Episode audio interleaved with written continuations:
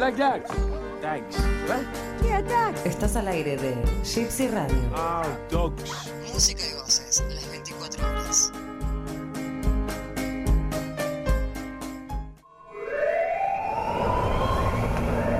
T minus one minute. Escotillas. Chequeadas.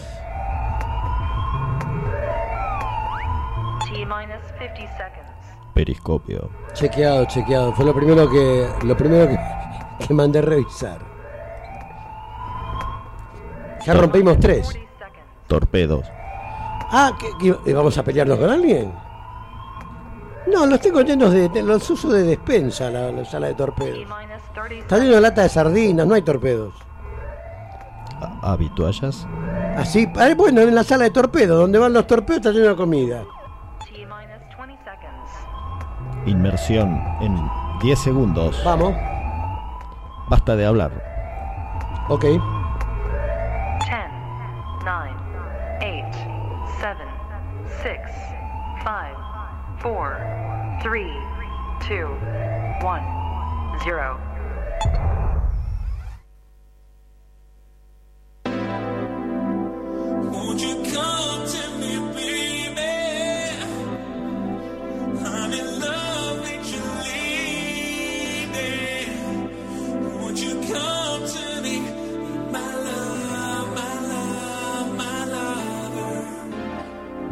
Buenas noches, esto es gypsyradio.com.ar.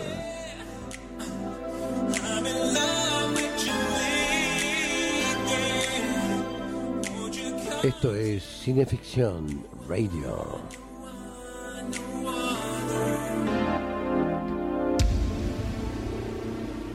Estelarizada por Darío Labia. Se le caen las cosas, me dice a mí que me quede callado y tira todo por el piso. Chucho Fernández. Carambana.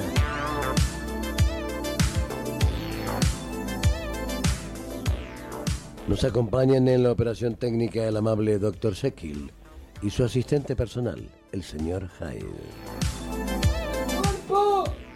Otra vez con ese cuerpo, basta, qué sé yo. Todos los domingos, entre las pesado. 20 y las 22, Cineficción Radio. Si usted trata que no se le caigan las cosas.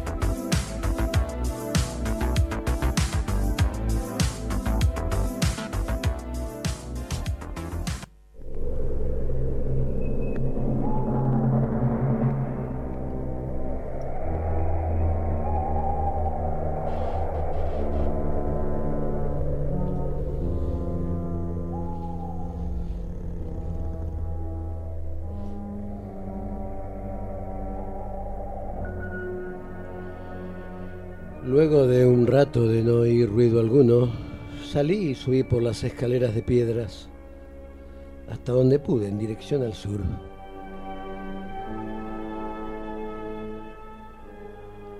Había cierta sensación de libertad en aquella amplia extensión, aunque me fuese inaccesible en comparación con la oscuridad del patio interior.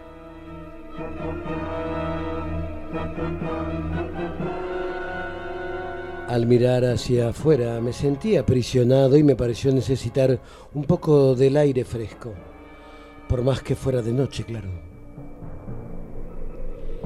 Esta vida nocturna comenzaba a afectarme, estaba destruyendo mis nervios.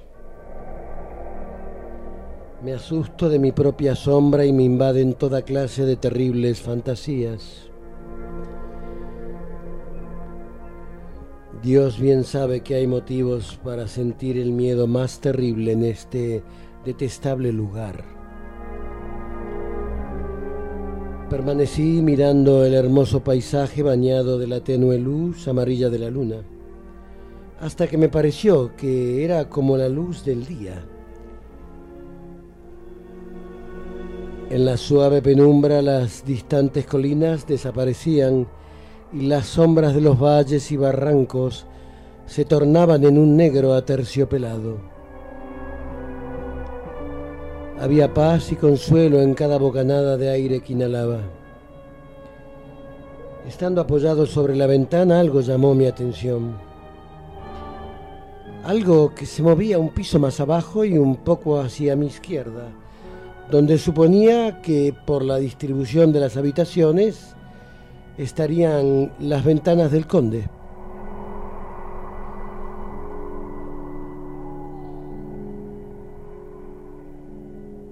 Retrocedí y me oculté detrás del marco de piedra para mirar atentamente. Pude ver la cabeza del conde saliendo por la ventana. No vi su cara, pero lo reconocí por su cuello y el movimiento de espalda y brazos.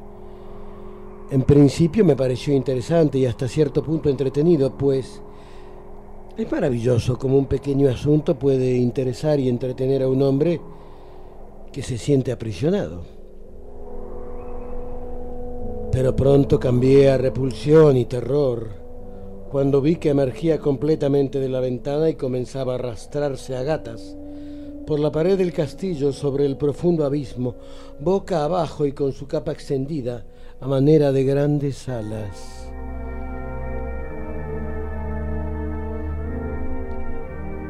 Al principio no daba crédito a mis ojos. Pensé que se trataba de una ilusión de la luz lunar, algún extraño efecto de sombras. Pero seguí mirando y me convencí de que no podía ser ningún engaño.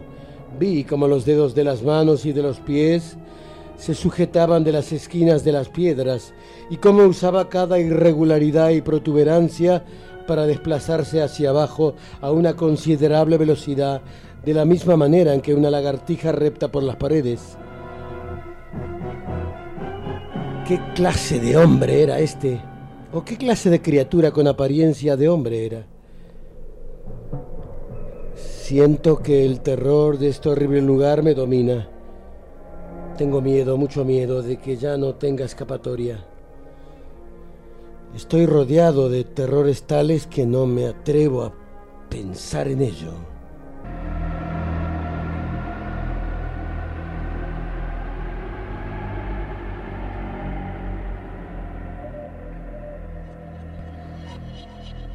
Repasamos las asociaciones del vampiro con la otredad, patrimonio exclusivo de todo monstruo humanoide en cierta particular época de ansiedad social. En una entrevista, Bernard Herzog trazaba un interesante paralelismo. Como los cambios que la sociedad afrontaba a fines del siglo XIX, debe estar pasando algo similar hoy en día, ya que por algún tiempo estamos viviendo en la era digital. En ambos casos hay cierta inquietud en la sociedad y las historias de vampiros siempre parecen acumularse en épocas de inquietud. Esto dice Bernard Herzog. Sin embargo, el profesor Van Helsing, encarnado por Peter Cushing, opina. Creemos que es posible. Los vampiros vagan de siglo en siglo.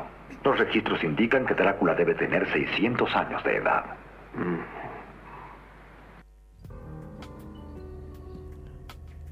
Tal y como el mito del Fausto criollo, el de Stanislao del Campo, con el diablo encarnado en el progreso que quitará del medio al, al gaucho y lo relegará a la extinción, Drácula representa también la mitología gótica y medieval que será doblegada, no tanto por una determinada combinación de íconos religiosos con sus herramientas de matarife, sino por el progreso mismo simbolizado en la máquina de escribir, que permitirá compilar la información acerca de cómo acabar con el monstruo.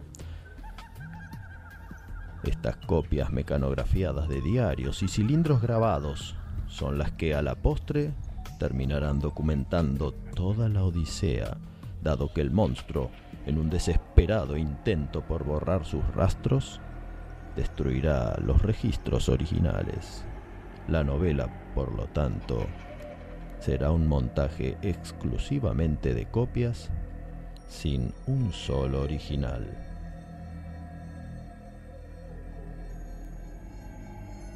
He estudiado a esos monstruos durante toda mi vida. He investigado el caso con los más autorizados peritos y solo arañamos la superficie. Sí, sabemos mucho acerca del vampiro común, pero los detalles acerca de esos cadáveres reanimados, los eternos, como los llamamos, son tan oscuros que ningún biólogo aceptaría que semejantes seres existen. Claro que usted está confundido y alarmado. ¿Cómo puede entender esas cosas en tan poco tiempo? Pero ha leído y experimentado lo suficiente para saber que esos diabólicos seres deben ser exterminados. Drácula consume, pero a la vez transforma a sus víctimas en consumidores, primero sumisos y pasivos, pero luego salvajes y voluptuosos. Y ahora será el Drácula de Bela Lugosi que nos dirá su principal meta. La araña tejió su red para atrapar a la mosca. La sangre es vida, señor Ramfield.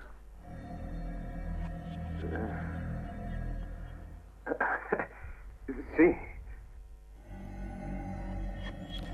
Entonces, estimado conde Drácula, deberás decidir si tu apetito es por sangre o bien por conocimiento y velocidad en su manipulación, que es lo que otorga poder en la moderna sociedad del capitalismo consumista a la que quieres instalarte. De hecho, cada uno de tus antagonistas, la dulce Mina, Harker, el querido doctor y hasta Van Helsing, parecen tener una compulsión por escribir, tal vez un intento por perdurar equivalente a tu hábito por alimentarte de sangre o bien a la actual pulsión de las personas por testimoniar ante ojos ajenos todo aquello que quieren exhibir en las incontables redes sociales.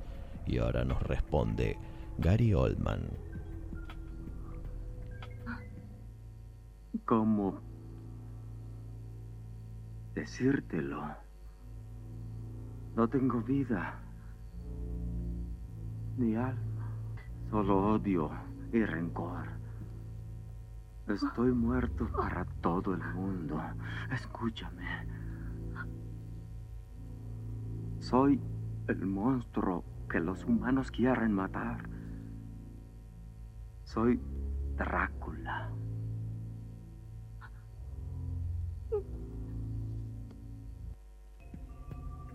Y nosotros somos Chucho Fernández y Darío Labia y en las siguientes dos horas invocaremos a Bram Stoker y su inmortal creación en cineficción radio.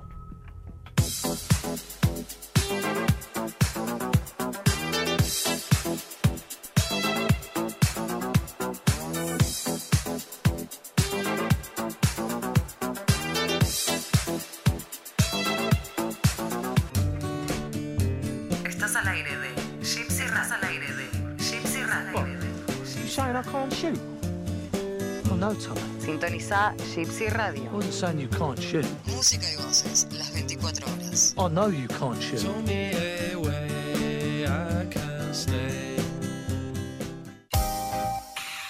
Camauer Rental, estudio y fotografía.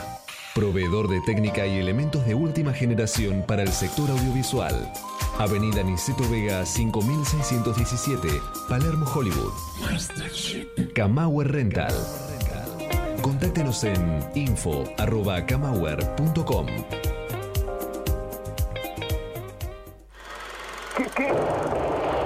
No se deje intimidar por el cine y los matones de Marcelius Wallace. Cineficción. Para estar bien informado y esquivar todas las balas. Para adquirir cineficción, consulte en cinefanía.com.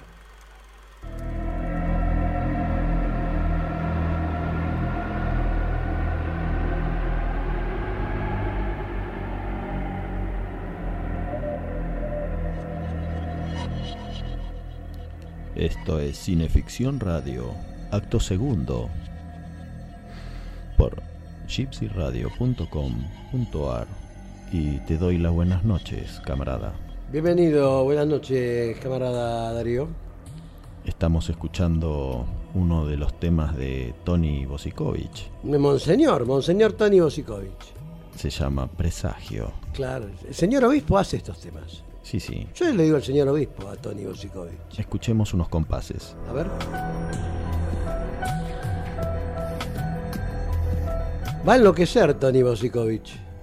un se lo aseguro. un estilo muy cercano a The Goblin y las películas de Dario Argento. Es verdad, es verdad. ¿Tenemos algunas recomendaciones para dar? Como no, para siempre recordar que este es el programa de la revista Cineficción eh, que editan el jefe Labia, o sea, usted mismo, y el comandante en jefe desde Houston, Texas, que ya está monitoreando todo vía satélite, ¿no? El señor eh, Juan Carlos Moyano, eh, de él le hablo. Y se llama Cineficción número 10. El, Hoy estamos con el numeral 10, correcto. Exactamente, con olor a- Coincidiendo con, el, con la edición en papel, ¿verdad? Sí, sí, caliente, recién salido del horno, con olor a tinta, Sí, sí, a sangre, está sangrando eso. por supuesto. Y que tenemos en tapa nada, nada más y nada menos que la ilustración de Gabriela Rojas del Doctor Five. Sí, el doctor Anton Fives, encarnado inmortalmente Por Vincent Price, Vincent correcto. Price. Eh, Que comía por, por, por- por un costado de la garganta. sí, porque tenía inutilizado el comedor. Un- y el cirujano, en vez de hacerle una traquetomía donde se hace habitualmente, Sí, le hizo como un se la perforó de coté. Pero que tenía una bolsa y tragaba, tra- no masticaba. Hay que ver la película y observar ese detalle. Es, increíble, yo me acuerdo cuando la vi de chico. Bueno, vamos a, agrade- a de- agradecer, como siempre, perdón, a Andrea Guerrero que nos hace el transporte de técnica y equipos allí en lo de Camauer. Cada vez que la necesitamos, Andrea es muy gentil y muy amable. La pueden buscar en Facebook, Andrea Guerrero. La encuentran enseguida. También a Richard Tatú, al amigo Richard Wagner, que está ahí en la Galería Bond Street, en el local 26, en el subsuelo.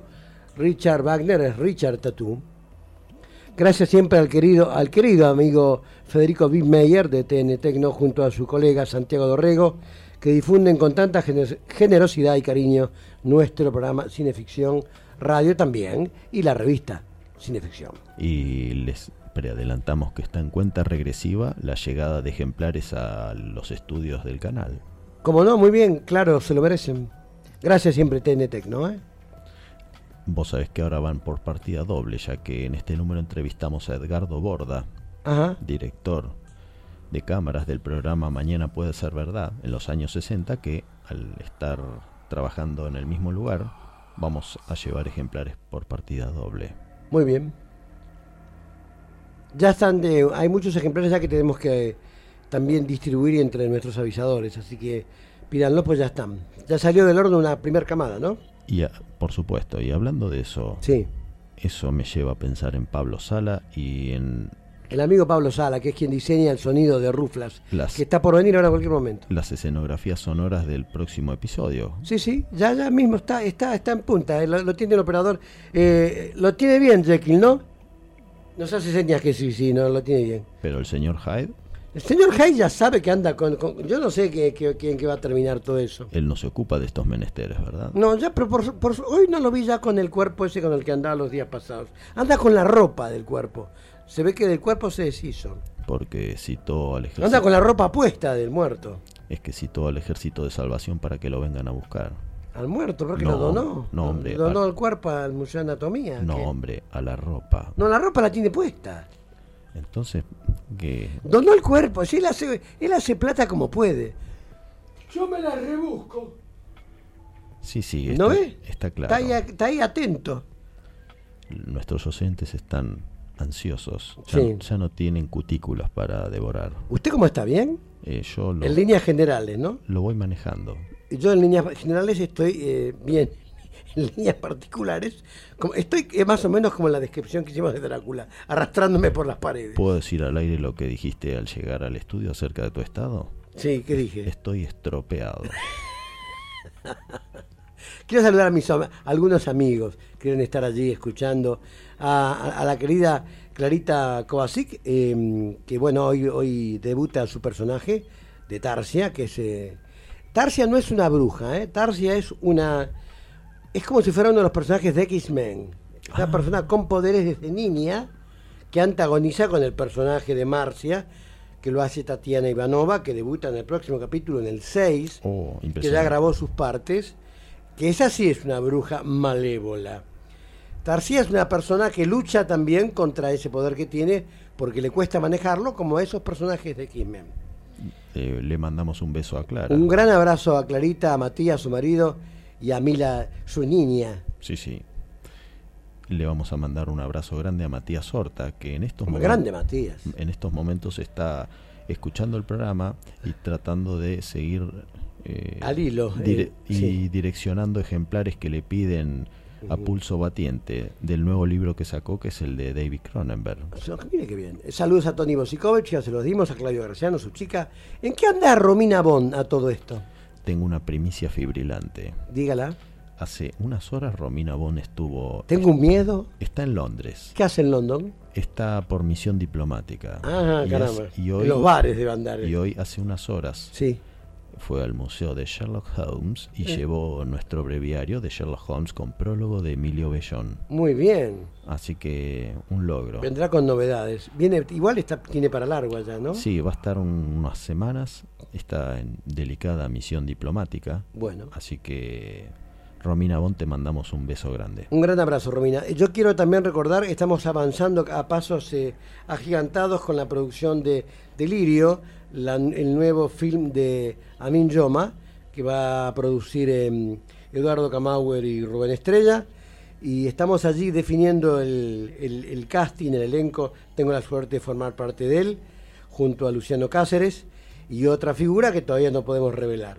Pero bueno, estamos muy contentos. Delirio va a ser una, una gran apuesta, un, un film increíble, un guion, un guion eh, tremendo de, de Amin Yoma, que es un, es un gran desarrolla- desarrollador de este tipo de historias que van a producir, como ya dije, Rubén Estrella y Eduardo Camagüer. Pero escúcheme, Chucho. Sí, diga. Usted se está anotando en tantas películas que después va a estar igual que yo, con tanto trabajo que no va a tener tiempo de- ni de trabajar. Hablando de tantas películas, también vamos a recordar la de Néstor Sánchez Otelo, que se acaba de asociar en la producción de Existir, película que va a dirigir Gabriel Grieco, eh, que tenemos que hacer ahora en breve también una, una- una pequeña, una pequeña, un pequeño rodaje y va- estaríamos, tenemos que hacer como un teaser, o no, no, no sé muy bien qué tenemos que hacer. Tenemos que hacer unas, unas- unas imágenes que necesitan y vamos a estar rodando pronto, con existir con la producción de Del Toro Films y Néstor Sánchez Otelo, Hola, gran amigo que quiero y aprecio muchísimo, y que va a dirigir Gabriel Greco, ¿verdad? Sí, el querido Gabriel, El querido Gabriel. Y estamos también con eh, Segundos Afuera, el film de Federico. de Federico Spinali, que también está ahí. Estamos ya promediando el film, se acaba de incorporar el gran amigo Sebastián Becker allí en la parte técnica, así que un alivio también de contar con él. Gran abrazo, Sebastián querido, estamos todos los días molestándolo con algo. El público oyente. Sí, está pidiendo a gritos que, que nos vayamos o que, me están que mandando nos vayamos nosotros que arranque la... me están mandando privados. Sí, eh, eh, eh, en Houston, Texas, está llegando todo vía satélite, ¿bien? Está, sí, está sintonizando, pero Mm. también quiere lo mismo. Quiere saber cómo sigue Ruflas. Eh, Ruflas es una, es una historia que no sabemos si va a tener 10 o 15 capítulos, estamos definiéndolo. Eh, eh, nos, lleva, nos lleva tiempo realizarlo porque cada vez vamos incorporando más personajes. Y bueno, y bueno, los tiempos de los actores y de las actrices eh, también requieren de una combinación y de una coordinación que no es fácil. Está el querido Pablo Sala trabajando a destajo con eso, que es quien nos hace el diseño de, de sonido de todo eso, ¿no? Grabamos allí en el estudio de Pablo Sala todos. Vamos a escucharlo. ¿Ya mismo? Por favor. ¿Lo tenemos en punta? Lo tenemos ahí. Vamos a alargar entonces con Ruflas, con el capítulo 5. Es, es de ustedes, llévelo, Mr. Kite.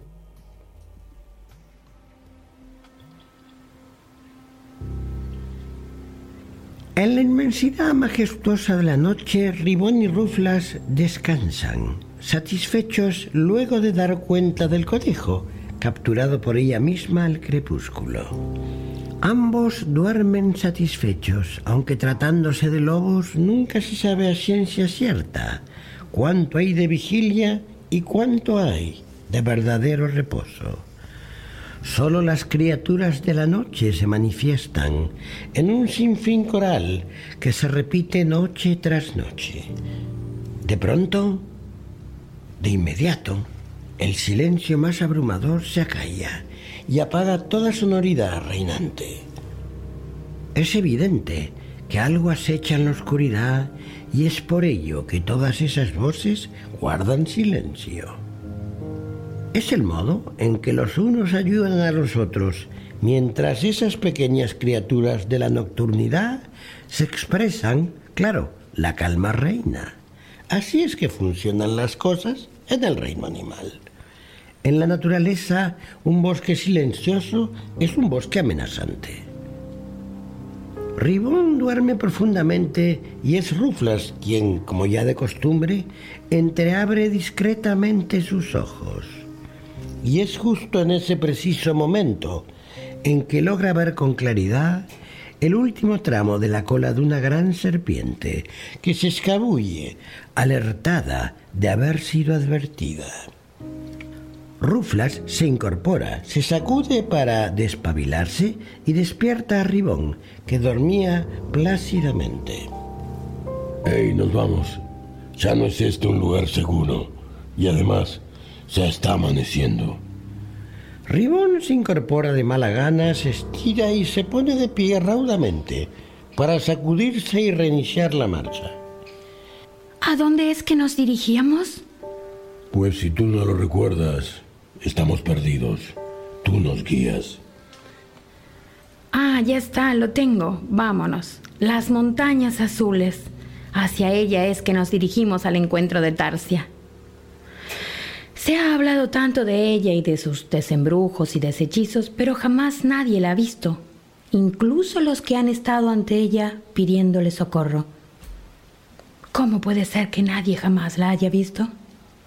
¿Cómo sabremos que estamos ante ella sin tener ninguna descripción o seña particular que nos permita identificarla?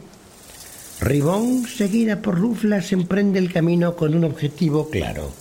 Hallar el misterioso e inexpugnable escondite, que es la morada de Tarsia, una mujer poderosa de la cual poco se sabe y de la que se presume tiene potencialidades extremas que le permiten desbaratar hechizos y toda suerte de encantos y brujerías que por estos helados lugares alguien realiza con una facilidad y regularidad que abruma. De hecho, la mitad de la población de esta pequeña localidad ha desaparecido de manera misteriosa. Y son distintas las versiones acerca de cuáles son los motivos para que se produzcan tales hechos. De entre todas las posibilidades que se aventuran, una es la mismísima Ribón, quien estaría devorando uno por uno a cada habitante de este pequeño pueblo montañés, a pedido de ya sabemos quién, la innombrable y maligna Marcia. Esa mujer encarna lo maligno de un modo temerario y eficaz. Aunque las versiones de que Ribón es parte de su séquito han ido rodando por los caminos sin ningún asidero, poco se sabe de ella. Ribón fue su víctima, sí, y de allí su peligrosidad y costumbre. Lo de amedrentar a los visitantes al pueblo también es solo un rumor que alguien ha hecho correr para responsabilizar a ese pobre animal y desligar de toda cuestión a la verdadera responsable. Pero continuemos con el relato y veamos qué otras cosas ocurren de manera simultánea en Sodrich, que es así como se llama este misterioso pueblo. En algún lugar alguien hace preguntas de rigor a quien supuestamente tenía como tarea seguir los pasos de Ruflas, en principio, y de todo aquel que con éste anduviese. No me dices nada en concreto. Todo lo supones o conjeturas. Tienes una tarea. Eres parte de todo esto que... Debo buscarme a alguien más eficiente y arriesgarme a perder. Lo que se supone que tengo seguro en ti. Dime, ¿qué es lo que tengo que hacer? Si ya no puedes ni cumplir con lo que tienes asignado desde ya hace años. La enfurecida mujer no es otra que la poderosa e inhallable Tarsia, la hechicera que jamás nadie ha visto y que tiene prohibido que la miren a los ojos, no por soberbia o altanería, su mirada ciega de manera inmediata e irreversible a quien se atreva a mirarla. De allí que nadie la haya visto jamás, ni sepa alguno cómo describirla. A quien le habla Tarsia es a un juvenil Azor, que sin embargo lleva años a su lado, y cuando decimos a su lado, lo decimos estricta y literalmente. En su presencia está permanentemente en su hombro izquierdo. Un buen lugar, sobre todo si se quiere esquivar la mirada de quien hace destrozos con ella. Dices que los perdiste al huir de esa serpiente infame Q. ¿Supones que ese servil y horrible engendro advirtió tu vigía? ¿Acaso pudo verte? El pequeño pero diestro y fiel rapaz murmura al oído de Tarsia sus conclusiones. Esta lo escucha atentamente. Ah, olvidé deciros algo a propósito de Tarsia, y es que, por si poco fuera su incinerante mirada, tiene además esta extraña hechicera la capacidad de comunicarse con todo ser vivo del reino animal. No sé ni siquiera qué suponer. Se supone que no hay un solo pájaro, una sola ave más lista y discreta que tú. En este maldito encanto de pueblo. Y vienen con ñerías y conclusiones atolondradas que no me sirven para nada. Ahora nos has puesto en peligro y será tu culpa de sucedernos algo. Si descubren dónde es que se encuentra esta gruta subterránea donde vivo, donde vives, tú y los otros conmigo, donde he encontrado la seguridad y el aislamiento que me es indispensable para llevar adelante esta tarea que está comenzando a fastidiarme. Ya parezco una condenada, más que alguien con dotes sobrenaturales. Ahora tú, grandísimo distraído de toda suerte, te las ingeniarás para que esos dos que vienen por mí nunca me hallen. Y tanto ellos como los otros tantos. Y todos los que intenten dar conmigo no lo consigan. Y por un buen tiempo necesito recobrar la calma. ¿Cómo pudo haberse te ocurrido volar hacia y hasta aquí? A través del bosque, olvidaste nuestros preámbulos, nuestras medidas de seguridad antes de llegar hasta aquí. De seguro te observaron al volar por entre los árboles. ¿O qué? A ver. Quiero irte.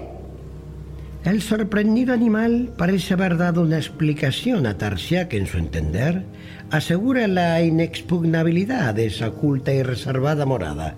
Pero Tarsia no parece opinar del mismo modo. Ya mismo te vuelves al camino. Los encuentras. Encuentras a esos dos. ¿A esos dos? ¿Dos qué? ¿Qué son? ¡Contesta! El azor emite un sonido que solo Tarsia logrará descifrar con claridad sobrehumana. Bien, perfecto. Pues te vas ante ellos. Y te das a ver. Te cerciorarás que te hayan visto. Y huyes. Pero hacia las montañas azules. Te elevas hacia ellas, como siempre. Como te lo he enseñado. Y solo cuando giras y quedas oculto por ellas, te arrojas hacia aquí, en picado velozmente, como de costumbre. ¿Has comprendido? El azor parece haber aprendido la lección y parte raudamente a lo largo de la subterránea gruta. Cuídate. Y no vuelvas a hacer ya más tonterías. Vuelve antes de que oscurezca.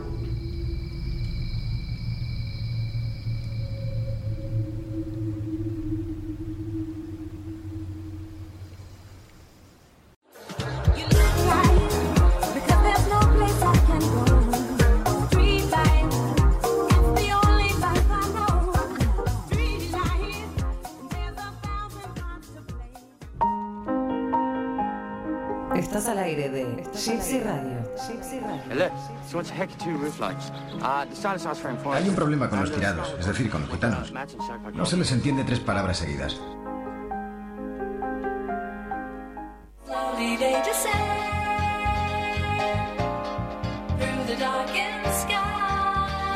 En la industria audiovisual argentina, Pablo Sala. Música original y diseño de sonido para todo tipo de films. Pablo Sala. Contactanos en música arroba pablosala.com.ar. Yo soy Drácula. Le doy la bienvenida.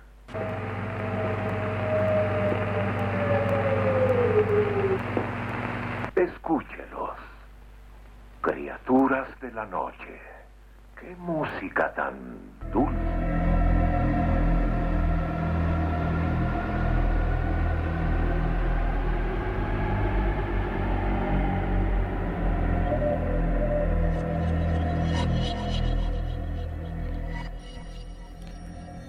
Escuchando Cineficción Radio, acto tercero, por gypsyradio.com.ar y quien nos daba la bienvenida era el húngaro inmortal Bela Lugosi, que preanuncia al entrevistado de esta noche, don Ángel Gómez Rivero, un autor, ensayista, novelista y profundo conocedor de todo lo relacionado con los universos del cine fantástico y el terror. Querido Ángel, te damos la bienvenida a nuestro programa. Apreciados Chucho y Darío, queridos oyentes, un cordial saludo desde Villa Diodati, Algeciras, España. Hace dos años nos enviaste un prólogo para el breviario de Bela Lugosi que teníamos que mandar a imprenta con suma premura. Para nosotros significó el cumplimiento de una ilusión largamente acariciada que era la de tener tu nombre en la portada de nuestros libros. Pero la verdad es que el hecho de que te hicieras un espacio durante aquel intenso fin de semana de muchos compromisos y hasta de un urgente trabajillo de jardinería es también testimonio de tu adoración por la figura del actor húngaro. ¿Querrías compartir con nosotros y con los oyentes cómo fue tu primera revelación de Bela Lugosi? Bueno, mm, he de decir de entrada que me sentí muy, muy orgulloso de que pensarais en mí para ese prólogo, ¿no? Un libro entrañable. Fue una muestra de cariño que yo jamás olvidaré. Con respecto a Lugosi, ¿qué decir? O sea, tantas cosas. Fue un fotograma suyo el que desde una enciclopedia me conectara con el género de- del terror gótico. Y hablo a la edad de 13 años. O sea, eh, más de niña aún, apelando al recuerdo, yo ya había visionado una película suya en un cine de verano, en la década de los 60. Era una reposición, Abbott y Costello contra los fantasmas, que fue como se llamó aquí la película de Charles T. Barton. Pero yo era demasiado niño para saber entonces de, actores, de realizadores, en definitiva, sobre vericuetos de, hacer una película. Para mí mm, se abría un mundo increíble, ¿no? repleto de seres sobrenaturales que excitaban mucho mi imaginación por Bela Lugosi, por sus maneras tan particulares de crear sus propios personajes. Yo siempre he sentido y siento una debilidad es- especial, a, a menos de considerarlo siempre en, eh, en el podio de los más grandes, junto, bueno, recordemos a Lon Chaney, Boris Karloff, Christopher Lee, Peter Cushing, Vincent Price y mi, mi amigo Polnachi. Hay un crítico de, de moda que, que lo acusó de que su carrera terminó con Drácula. Yo cuando leí este comentario eh, me quedé sorprendido. Al margen de sus personajes vampíricos de envergadura, como, como recordemos, el Conde Mora o Armand Tesla, de Lugosi siempre rememoraré una colección de papeles misteriosos y sobrenaturales muy potentes, en los que nos dejó claras muestras de, de- esa magia suya tan particular a la hora de abordar la villanía. Ahí tenemos, mm, apelando a la memoria, al doctor Miracle, eh, Mar del Legendre, Rox Sorbitu, Doctor Bolén, Doctor Bennett, Igor, Vela, Doctor Lorenz, etcétera.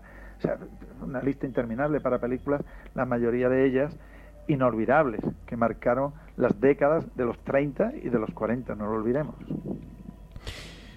Eres un apasionado y estudioso de la obra del abogado irlandés que llegó a tu vida cuando tenías 14 años.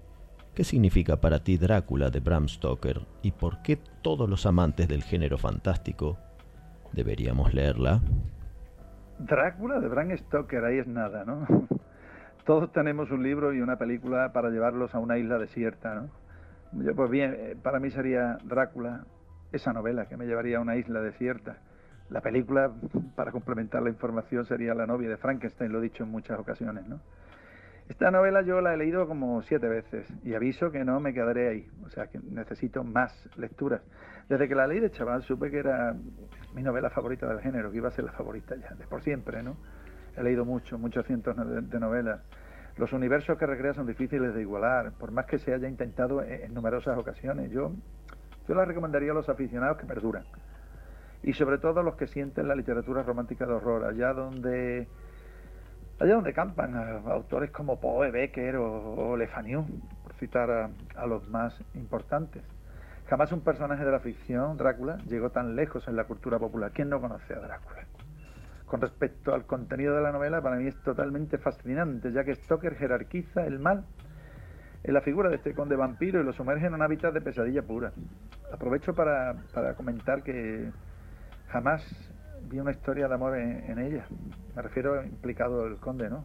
Como algunos quieren venderla. Drácula, para mí, y creo que para todos, es un ser espantoso que atenta contra una moral establecida en la sociedad victoriana en la que eh, se vive la, la- la trama. Pero bueno, la descripción física y espiritual del personaje es la de un pestilente demonio del mal. Y lo cito así en plan poético. Eh, es que es importante eh, detenerse en eso. Por supuesto que existen simbologías, pero la historia de amor y de camaradería la encontramos entre los humanos que luchan contra esa hegemonía de- de- del espanto más supremo. ¿no? Es una novela que por más que la lea, yo personalmente siempre le encuentro matices nuevos y renovadas reflexiones. Pero bueno, hablar de esta novela para sacarle todo el jugo merecería programas enteros y libros enteros y charlas y, y conferencias y mesas redondas y siempre nos quedaríamos cortos. Claro está.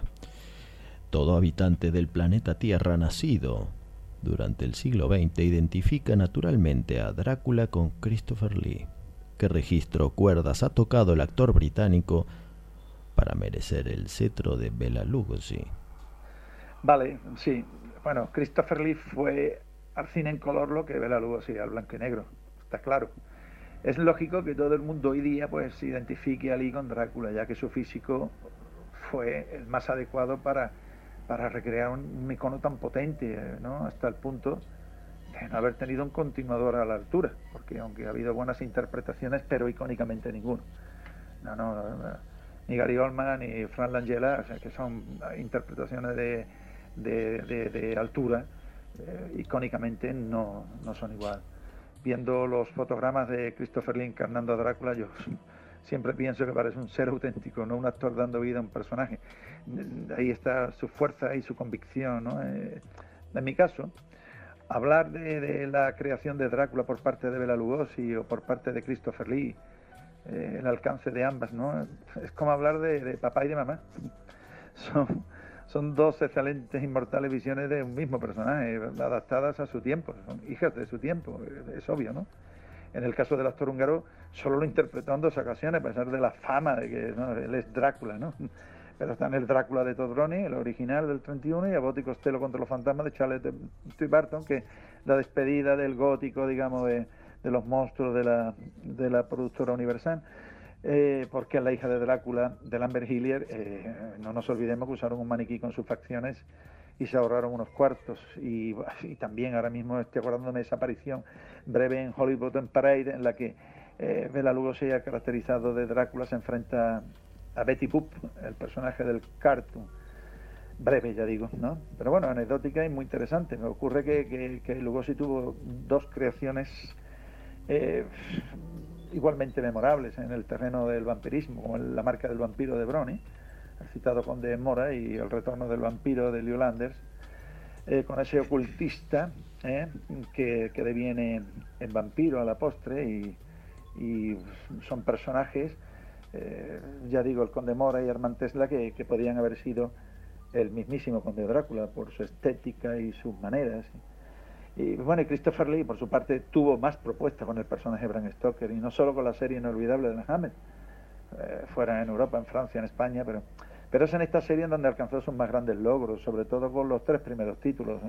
eh, el Drácula de Fisher, ya citado, el Drácula Príncipe de la Tiniebla, así mismo de Fisher, y Drácula vuelve de la tumba de Freddy Francis, por la que siento una debilidad especial, por muchas razones. Eh, la proximidad en el tiempo también juega a favor del actor británico, que duda cabe. La huella de Drácula, antología editada por Calamar Ediciones, que comentamos en el programa en que entrevistamos a Miguel Ángel Plana, nos lleva al universo victoriano del sempiterno conde. En el libro hay relatos de nuestro amigo y mentor Carlos Díaz Maroto y hasta de tu propio hijo, el premiado y prestigioso realizador Ángel Gómez Hernández. ¿Cómo surgió este proyecto? ¿Cómo trabajaste estos 22 relatos de esta bien equilibrada y variada antología? Eh, Sí, bien. eh, yo llevaba años pensando en escribir una continuación a la novela de, de Bram Stoker, la Drácula. Y como estadio previo, pues se me ocurrió esta antología de, de la huella de Drácula, para, para la que conté con algunos amigos, escritores interesados en la materia, y así incluí algunos textos míos que le utilizaría la, en la novela ya comentada. Eh, de alguna manera, y, a pesar de las distancias, yo conseguí eh, abducirlos para que fuéramos totalmente una piña, ¿no? Se trataba de rendir eh, tributo al escritor irlandés y a su novela, y nada de lucubrar con argumentos extravagantes, en busca de enmendar la letra y el espíritu del original, ¿no? Eh, Eso lo, tuve muy claro, y a juzgar por los comentarios de amigos y conocidos que leyeron la antología, por las críticas y también por las ventas que duda cabe, sospecho que, algo hemos conseguido. ¿eh? Lo que sí, sí tengo muy claro es que todos los escritores que participamos dimos lo mejor de nosotros y fue una experiencia inolvidable. Me imagino. La última pregunta, Ángel, para no abusar de tu tiempo.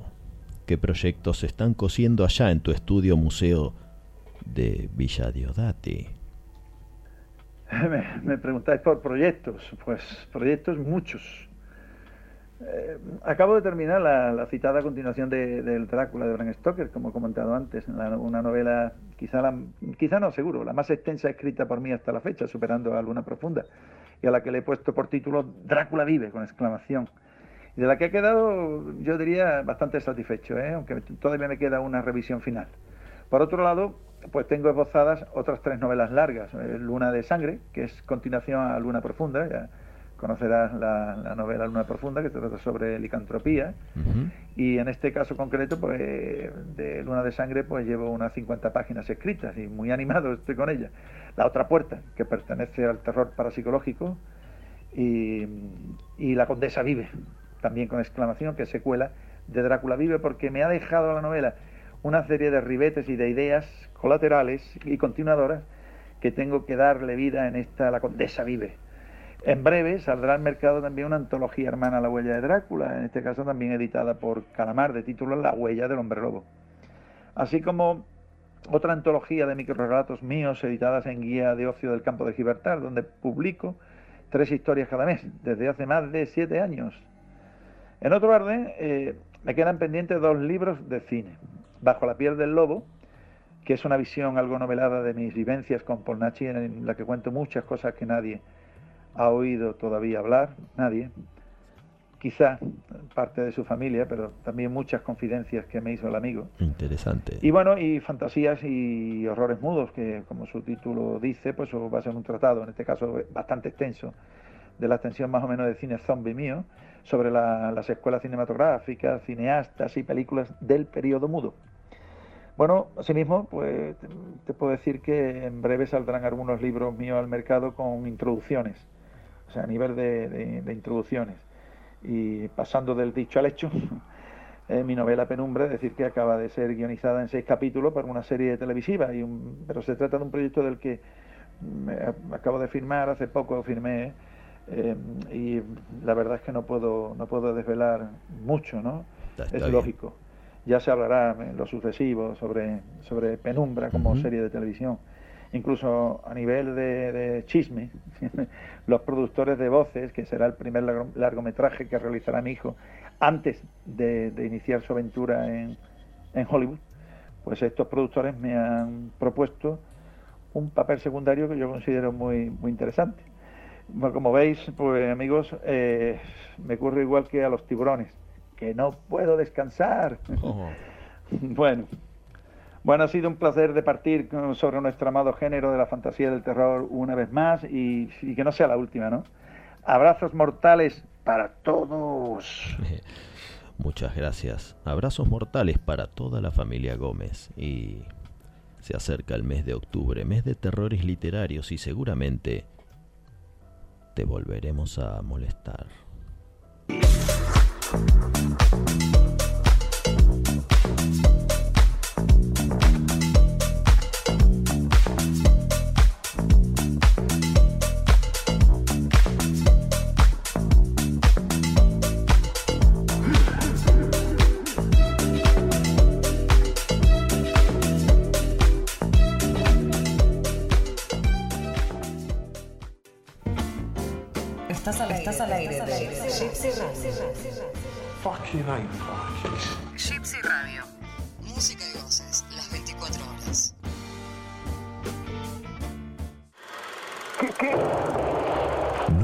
Intimidar por el cine y los matones de Marcelius Wallace.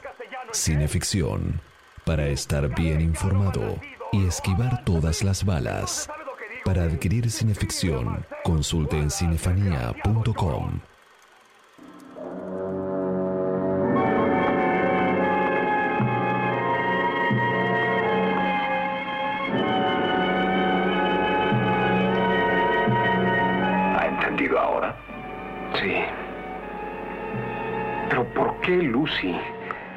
De Jonathan.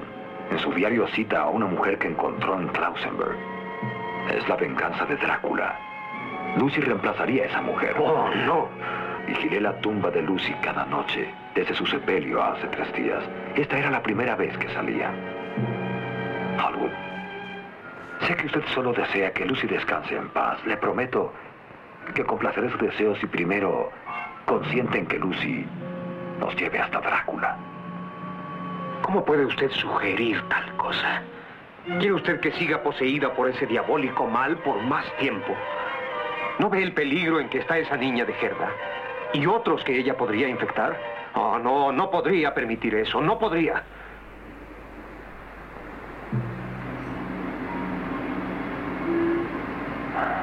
Bien.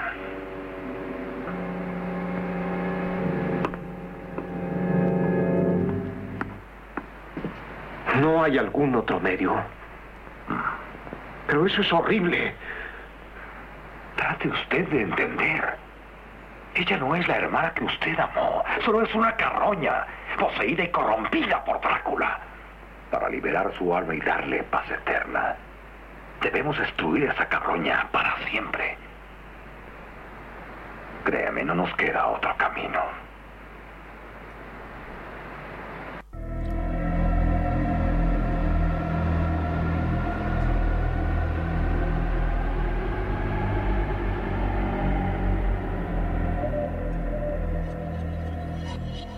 Esto es Cineficción Radio, acto cuarto por gypsyradio.com.ar y lo que escuchábamos recién era Peter Cushing impartiendo sus enseñanzas al Arthur Halbwood de Michael Gough en el Drácula de Terence Fisher y con ellos de prólogo. Vamos a consultar por su película de vampiros predilecta a un amigo muy querido. Para el público es el periodista de espectáculos, el de los grandes de Hollywood, el que entrevista a Spielberg, a Michael Douglas, a Tim Burton, a John Carpenter o a Jamie Lee Curtis. Pero para nosotros, que lo conocemos hace décadas, es el especialista en cine de vampiros. Gran amigo. Bueno, amigos de Cineficción Radio, eh, soy Alexis Puig. Eh, se me hace muy difícil elegir una película de Drácula preferida porque hay muchas. Me, me gustan muchísimo varias películas.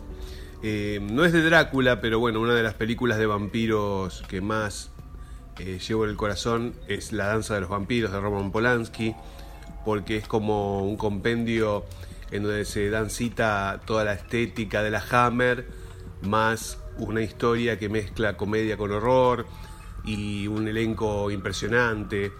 Eh, entonces, esa es una de mis películas preferidas, a pesar de que el, conde en cuestión no se llama Drácula. Eh, ahora, específicamente basada en el personaje de Bram Stoker, eh, tengo que elegir una. Me, me quedo con, con la primera Drácula de la Hammer del 58. Y sí, era lo que nos imaginábamos. ¿Por qué es tu preferida? Me quedo con esa película porque es la primera en donde vemos a Christopher Lee haciendo el papel y, y a Peter Cushing haciendo de Van Helsing. Eh, además de que tiene una banda de sonido impresionante y una estética eh, muy pero muy renovadora para la época, una gran dirección de Terence Fisher y, y una escena final, un clímax eh, totalmente alucinante, ¿no? Así que bueno, eh, elegiría esa. Eh, un saludo muy grande a todos los oyentes de Cineficción Radio. Muchas gracias querido Alexis. Y ahora Junto a Chucho, te invitamos a meternos juntos en la cripta donde Van Helsing y Halwood encuentran a Lucy convertida en un no muerto, en un Nosferatu, en una cosa.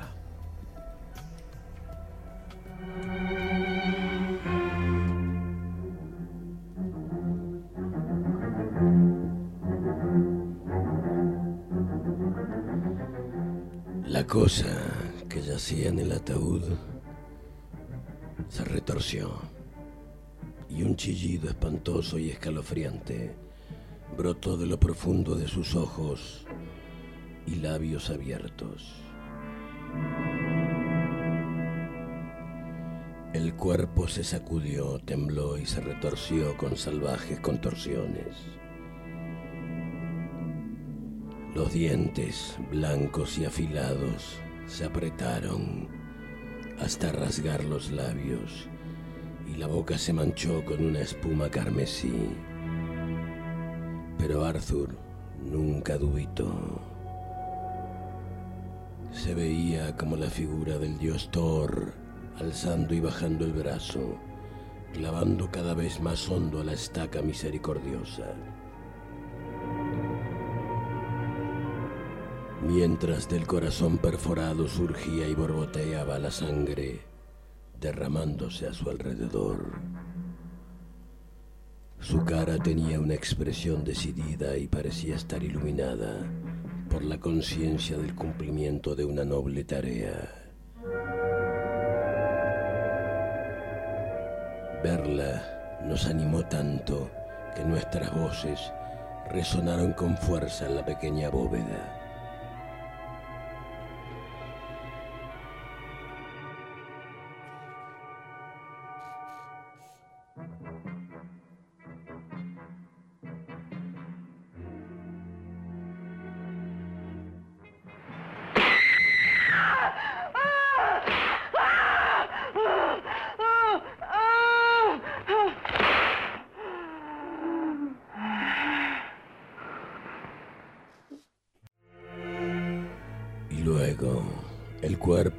Dejó de temblar y de retorcerse. Si bien los dientes seguían apretados y su cara estremeciéndose hasta que por fin se quedó inmóvil. La terrible tarea había concluido. La horrible cosa que habíamos llegado a aborrecer y a temer tanto que su destrucción no significaba un privilegio, no era lo que yacía en el ataúd. En cambio, estaba otra vez Lucy, tal y como la habíamos conocido en vida, con su rostro de dulzura y pureza sin igual. Es verdad que llevaba como cuando vivía los rasgos de las preocupaciones, del dolor y del deterioro, pero eran rasgos muy queridos para nosotros, pues mostraban la realidad que ya conocíamos.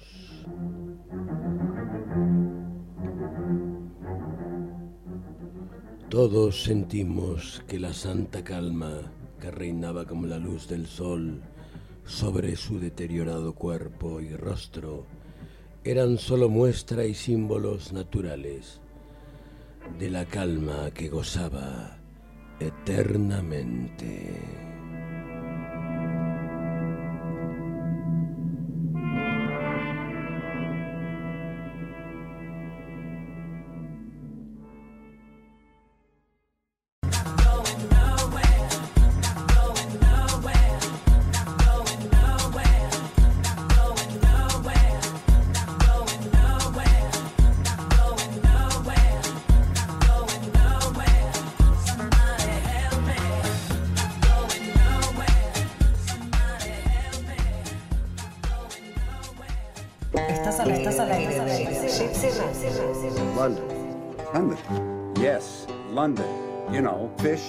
Cup of tea, bad food, worse weather, Merry fucking Poppins, London.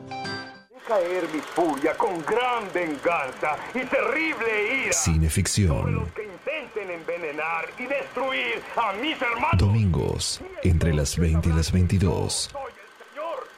Cuando deje caer mi venganza sobre vosotros.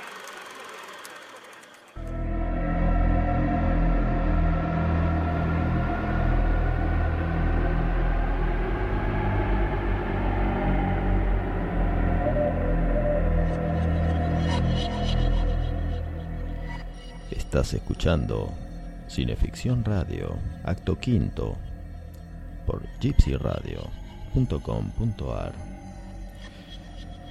Se dice que en principio El huésped de Drácula era el primer capítulo de la novela y que a un genial editor, considerándolo superfluo, simplemente lo quitó. Fue la viuda de Bram Stoker, Florence, que en 1914 lo publicó en una antología de relatos de su amado esposo. Ajá. Esta noche lo evocaremos, pero a continuación, nuestro querido amigo y colaborador, el músico estable de la compañía Cinefanía, Edgardo Castaña, ¿Cómo no? nos lo va a presentar. A ver. Hola, mis queridos amigos Chucho y Darío. Sé que esta noche la dedican al gran escritor Bram Stoker y me gustaría presentarles esta adaptación para radioteatro del huésped de Drácula que hicimos en el año 2008 con el grupo Megahertz, el cual estaba formado por el gran amigo Germán Baudino, Mercedes Cirni, Gabriel Bianchini y Paula Burgos y mi persona. En la querida FM Caseros, que está ubicada en la localidad de Caseros, donde todos los sábados por la tarde realizábamos un radioteatro en vivo, con sonidos en vivo como se hacían en los años 40 y 50. Este en particular, que tengo el enorme placer de compartir con ustedes y su audiencia, es un fragmento del, del radioteatro completo que duraba más de 20 minutos. Espero que lo disfruten como yo lo disfruté en su momento al, al hacerlo. Les mando un gran abrazo. Gran abrazo, Edgardo.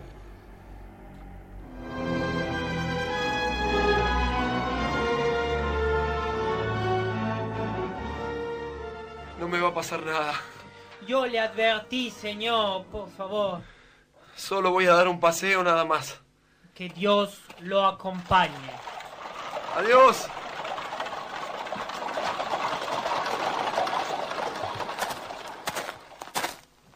Bien. Al fin estoy solo. ¿Quién es? ¿Quién está? Oiga, amigo. ¡Hey! ¡Hey! ¿Dónde está? Se habrá asustado con mi presencia. Parezco un loco hablando solo. Oh, ese viento helado otra vez. ¿Qué fue ese sonido? El viento cada vez es más helado. Me estoy, con- me estoy congelando. Hoy empezó a nevar. Los copos son cada vez más espesos. Oh, necesito encontrar un refugio ahora. Un cementerio. Ahí.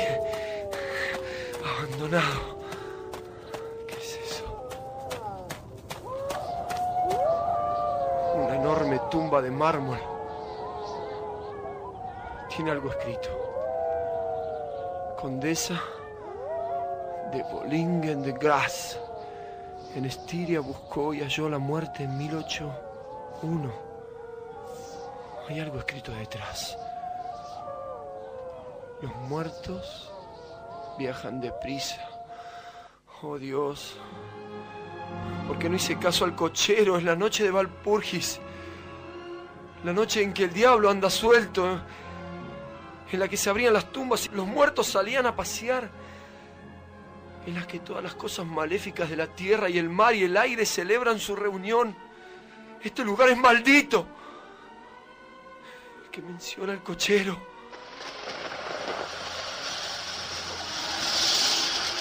Oh.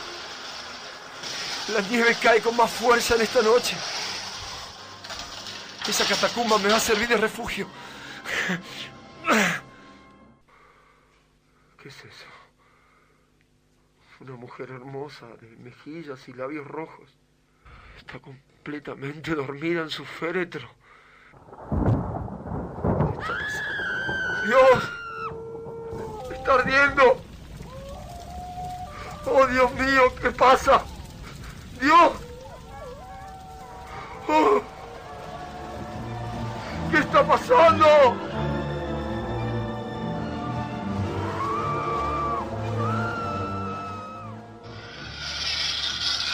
Me están lamiendo el cuello. ¡Fuera! oh! ¡Basta! ¿Qué es? ¿Qué es esto? ¡Un lobo enorme! ¡Oh Dios! ¡No puedo moverme! ¡Ayúdenme! Aquí, por aquí, vamos. ¡Auxilio! Aquí, aquí, aquí. Escuché una voz de auxilio. ¡Auxilio! Por aquí. Ese lobo era enorme. Aquí, hay un hombre tirado en el suelo.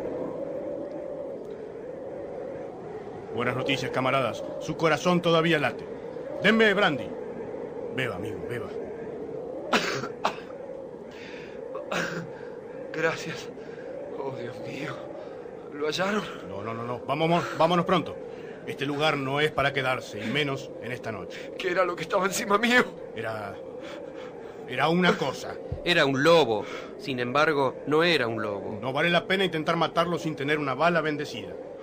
Va- vámonos, camaradas. Vámonos rápido. Abandonemos este lugar maldito. Vamos.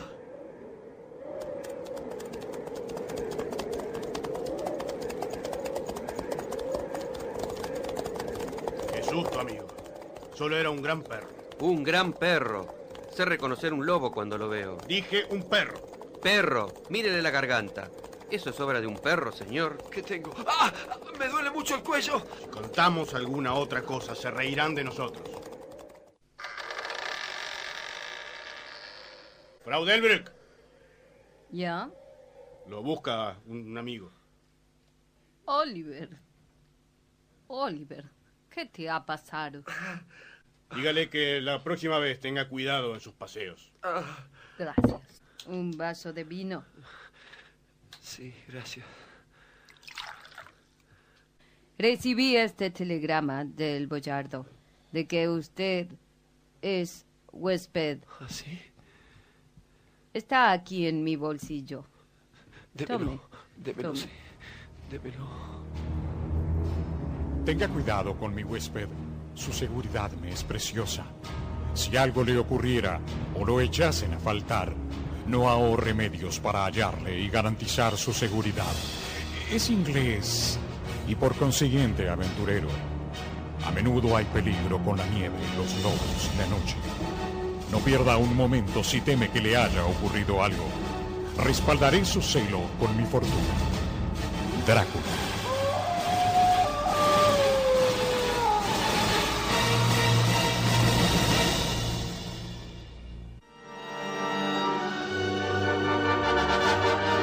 Esto fue El huésped de Drácula de Bram Stoker. Oliver Carlos Germán Baudino. Frau Delbrück Paula Burgos. Johann Federico Popov. Militar 1 Gabriel Bianchini. Militar 2 Edgardo Castaña. Drácula Jorge Sirven. Musicalización y sonidos en vivo Edgardo Castaña. Operación técnica Horacio Stick.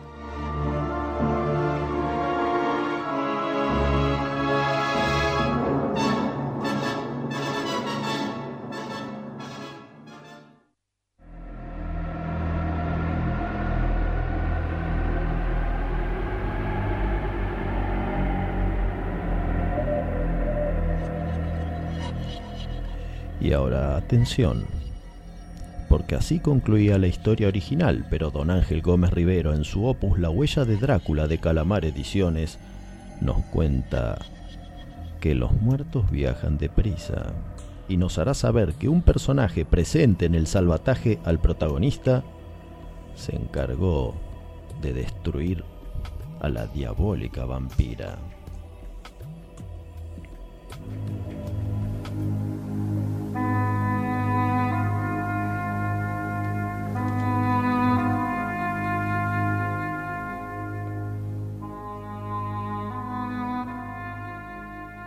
Al retornar la mirada hacia Dolingen, vi que había abierto sus ojos enormes, ahora semejantes a los de un diablo, y me miraban. Su boca se desencajó para mostrar dos descomunales colmillos. ¿Y entendí? Entendí todo lo que había que entender.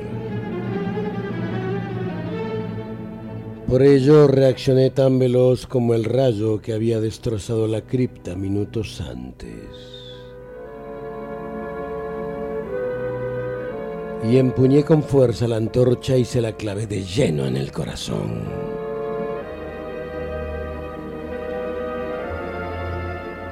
En todo instante sentí que Dios guiaba mi brazo dándome la fuerza y la destreza necesarias. Me retiré raudo y quedé horrorizado ante el espectáculo de aquel ser que ya no podía reconocer como a mi querida niña, sino como a un terrible súcubo engendrado en las entrañas del infierno. Ese cuerpo espantoso sufrió convulsiones y lanzó sangre por la boca hasta manchar mis ropas. Al dejar eh, de agitarse, creí ver en sus ojos, o necesité ver tal vez, una expresión que hablaba de gratitud por haberla liberado del yugo del mal. Acto seguido fui testigo de cómo sus pálidas carnes, tersas momentos antes, se convertían en una masa de pútrida y viscosa abominación. En segundos se llevó a cabo la descomposición de tantos años de muerte suspendida. Salí como un sonámbulo al exterior de la cripta. Dolingen ahora descansa en paz. Sus ojos me lo agradecieron. Y yo, Abraham Van Helsing, doctor en medicina y en filosofía y letras, doy fe que hoy, 3 de mayo del presente, estoy preparado para, con la ayuda de Dios, librar la batalla definitiva.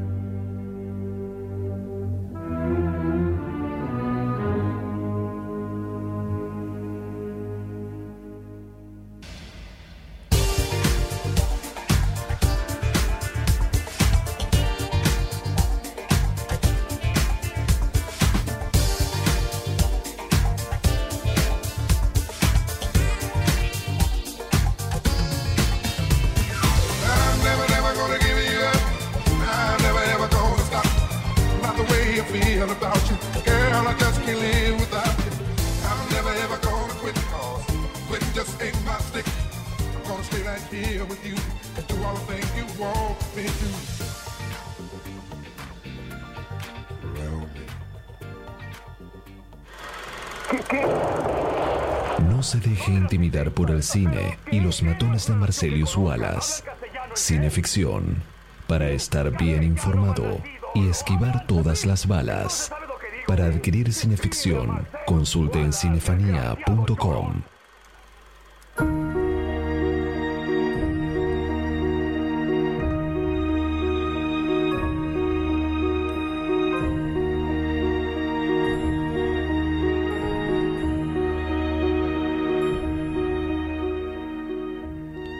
Esto es Cineficción Radio, último acto por gypsyradio.com.ar. Somos Chucho Fernández y Darío Labia y es hora de acompañar a ese joven y obstinado agente de bienes raíces, Jonathan Hawker, en su travesía al ominoso castillo de un aristócrata continental. Soy Jonathan Harker. Lamento haberlo hecho esperar. Bienvenido a mi casa. Entre libremente y de propia voluntad. Soy Drácula. Sea bienvenido. señor Harker. Gracias. Este Drácula es Jack Palance. En la versión realizada para la televisión americana, Drácula, el último romántico, que dirigió Dan Curtis en 1974.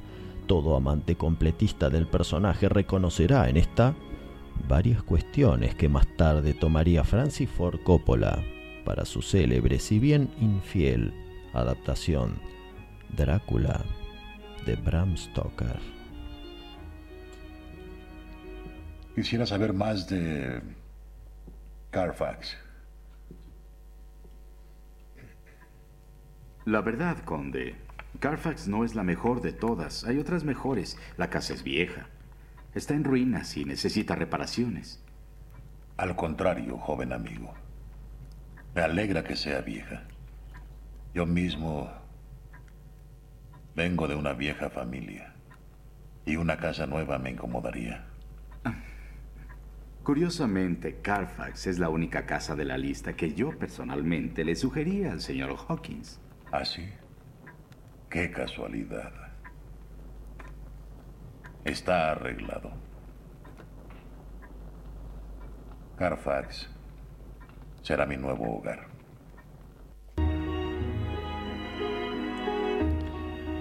En la novela, el conde Drácula nos agrega algunos conceptos que sirven para perfilar su personalidad. Y nos dice, no busco ni risas ni alegría, ni la voluptuosidad de la luz del sol o de las aguas chispeantes que son el agrado de los alegres jóvenes. Ya no soy joven y mi corazón, después de fatigosos años de llorar a los muertos, no se adapta al júbilo. Además, las paredes de mi castillo están destruidas, las sombras abundan y el gélido viento sopla entre las almenas y los muros. Me gustan las sombras y me resulta placentero estar a solas con mis pensamientos. Y ahora soy yo que hago notar. ¿Cuántos que conozco que piensan igual y sin ser vampiros, ni en Transilvania tener su hogar?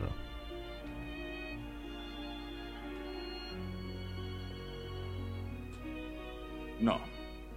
Tiene razón. Debe saber la verdad. Existe la posibilidad, no la certeza, sino la posibilidad, de que el hombre que mató a Lucy regrese. ¿Quién iba a matar a Lucy? El vampiro. Por favor, Mina, sé lo que piensa, pero debe creerme. Será mejor para usted y la señora Westenra que se vayan de aquí. Arthur y yo trataremos de rastrear al vampiro, hallar su escondite, su caja con tierra y matarlo. Mire, de día, un vampiro debe estar en su ataúd, sobre tierra de su propio país. Sé que es muy difícil que usted lo entienda, Mina. ¿Dijo caja con tierra? Lo dije. ¿Por qué? Oh, la señora Westenra me habló de un barco que encalló en Whitby hace poco. Un barco lleno de lastre, excepto por unas cuantas cajas llenas de tierra. ¿Qué es esto de las cajas de tierra? Recordemos que tras su odisea marítima Drácula, un extranjero llega a Whitby y el concepto de los cajones de tierra y el buque llamado Demeter, es decir, Madre Tierra, son indicios de una interesante lectura. Se trata de la pesadilla de las potencias imperiales, la de la colonización inversa de la metrópoli por parte de los colonizados. Ya no está aquí. ¿No? Y tampoco la décima caja. ¿A qué se refiere? Que buscó un segundo escondite. Gracias a Dios que no ha podido encontrar otro. Obviamente pretende tener un escondite para cada caja. Ahora, ¿qué vamos a hacer? Se hace tarde. Ayúdame a juntar las cajas.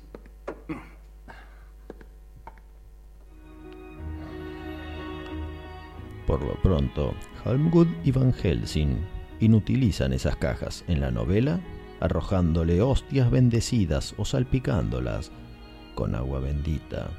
En esta versión simplemente quemándolas. Y todo para que el pobre Drácula no pueda reposar en ellas, y esta será su reacción al enterarse.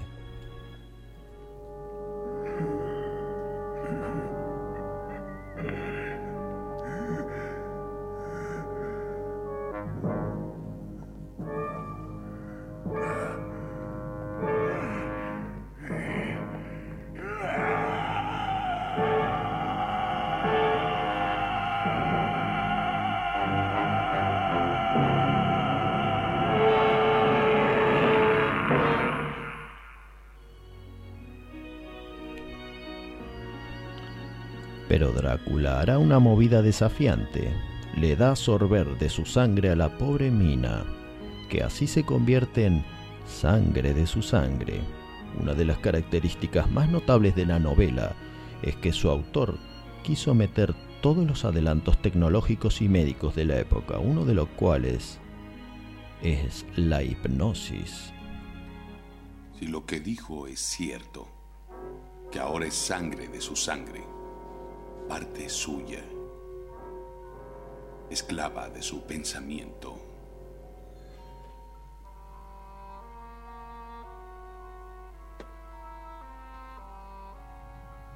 Señorita Mina, ¿está oyéndome? Mina, ¿puede oírme? Sí, ¿Dónde está? en Hillingham. Pero esa es solo una parte de usted. Ahora hay otra parte. Sí, ¿Puede decirme dónde está esa parte? ¿Dónde está? ¿Qué está viendo? ¿Dónde está usted? ¿Qué es lo que ve? Oscuridad. ¿Puede decirme dónde está? No, oscuridad. ¿Está oyendo algo? ¿Está oyendo algo, Mina? Agua. Chapoteando. Afuera. Sí, en el caso de la hipnosis como las transfusiones de sangre, Stoker acertó con dos herramientas que hoy son parte de la ciencia médica. Pero cuando Van Helsing define a Drácula como un criminal que está predestinado al crimen y que también tiene una mente infantil, hace eco de las doctrinas del hombroso, hoy ya descartado científicamente.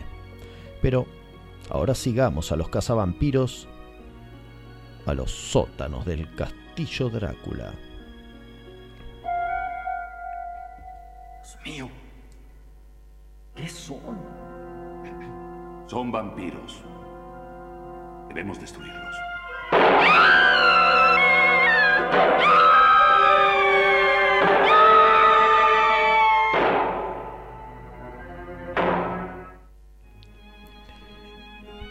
La novela y las versiones clásicas, Lugosi o Christopher Lee, el vampiro varón reproduce, no la vampira.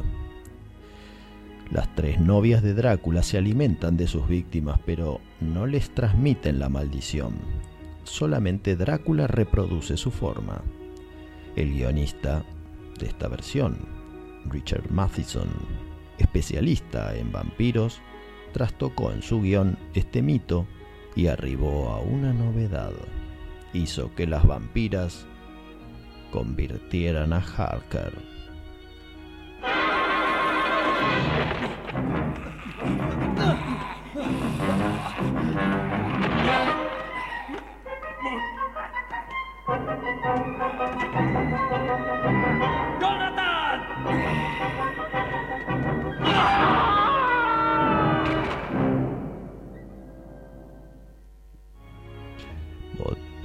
Estar citando pasajes y referencias hasta la hora del lobo. Pero mi amigo Chucho Fernández tiene algo para leernos. Una advertencia del mismísimo conde Drácula. No, no el de Jack Palance, sino el legítimo, el de Bram Stoker.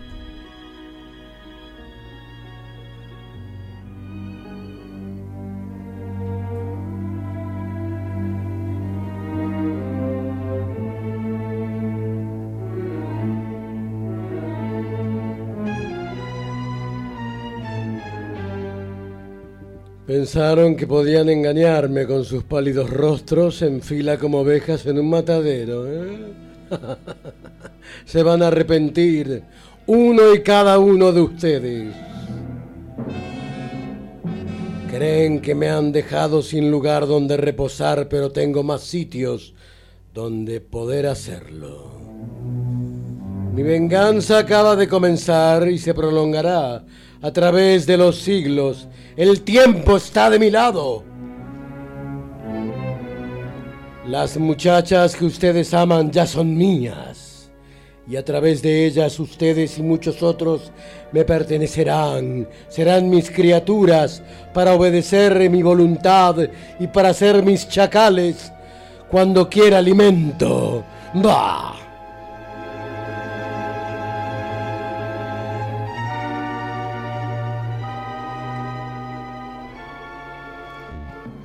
El tiempo está de mi lado, nos dice Conde Drácula. Pero, ¿sabes? Esto te lo ha robado Mick Jagger. Y lo hizo popular entre los jóvenes. Y algunos que ya peinan canas. Con todo respeto, Su Excelencia, ¿será que tal vez tu cerebro infantil ha madurado y ahora es adolescente? Esto ha sido Cineficción Radio. Y será dentro de siete días cuando vuelva a hacerlo.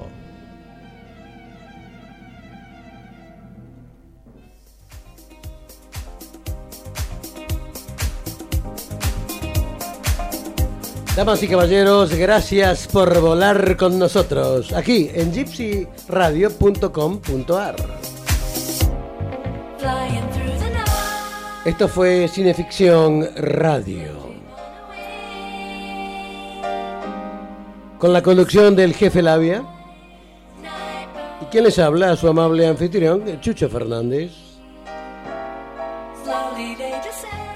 Esto es una creación del comandante en jefe, Juan Carlos Moyano,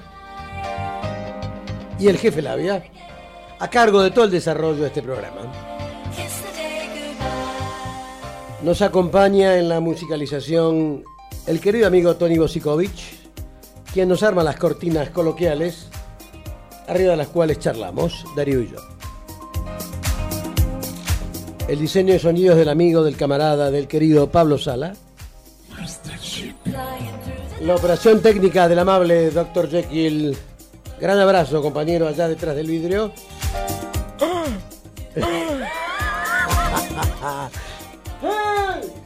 Y el otro sigue allá vagando con el cuerpo y la ropa. Un desastre lo de Hyde. Le mandamos un saludo a Soledad Suárez. Sí, sí, un gran abrazo a Soledad.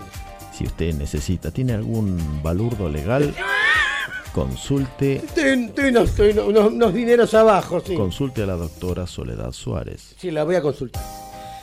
Recordamos que este programa eh, es eh, reprisado por bairecityradio.com.ar todas las madrugadas de los lunes, los miércoles y los viernes, de 0 a 2, es decir, ahora en un rato, arranca otro reprise de Cineficción Radio.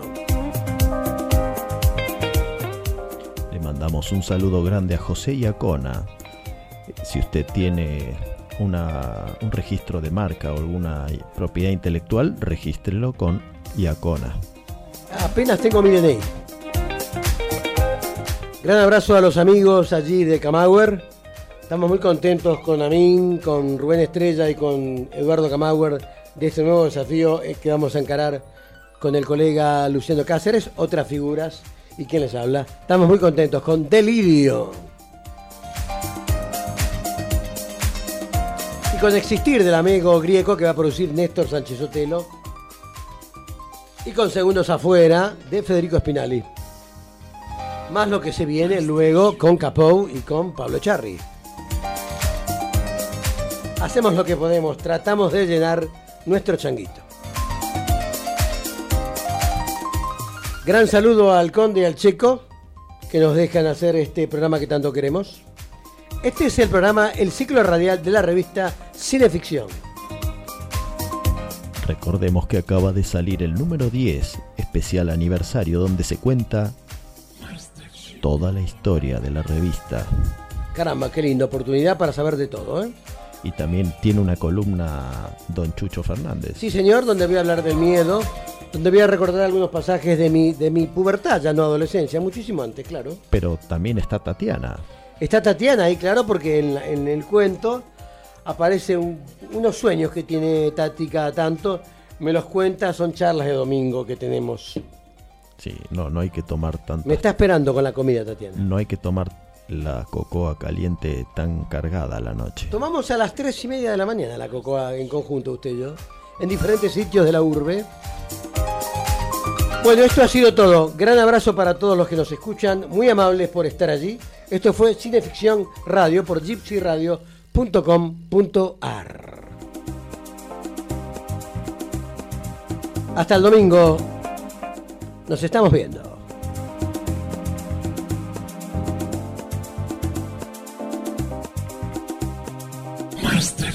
¿Cómo que nos estamos viendo si es radio esto? ¿Ves que es cualquier cosa? Es una manera de decir, no, no, no sea tarambana.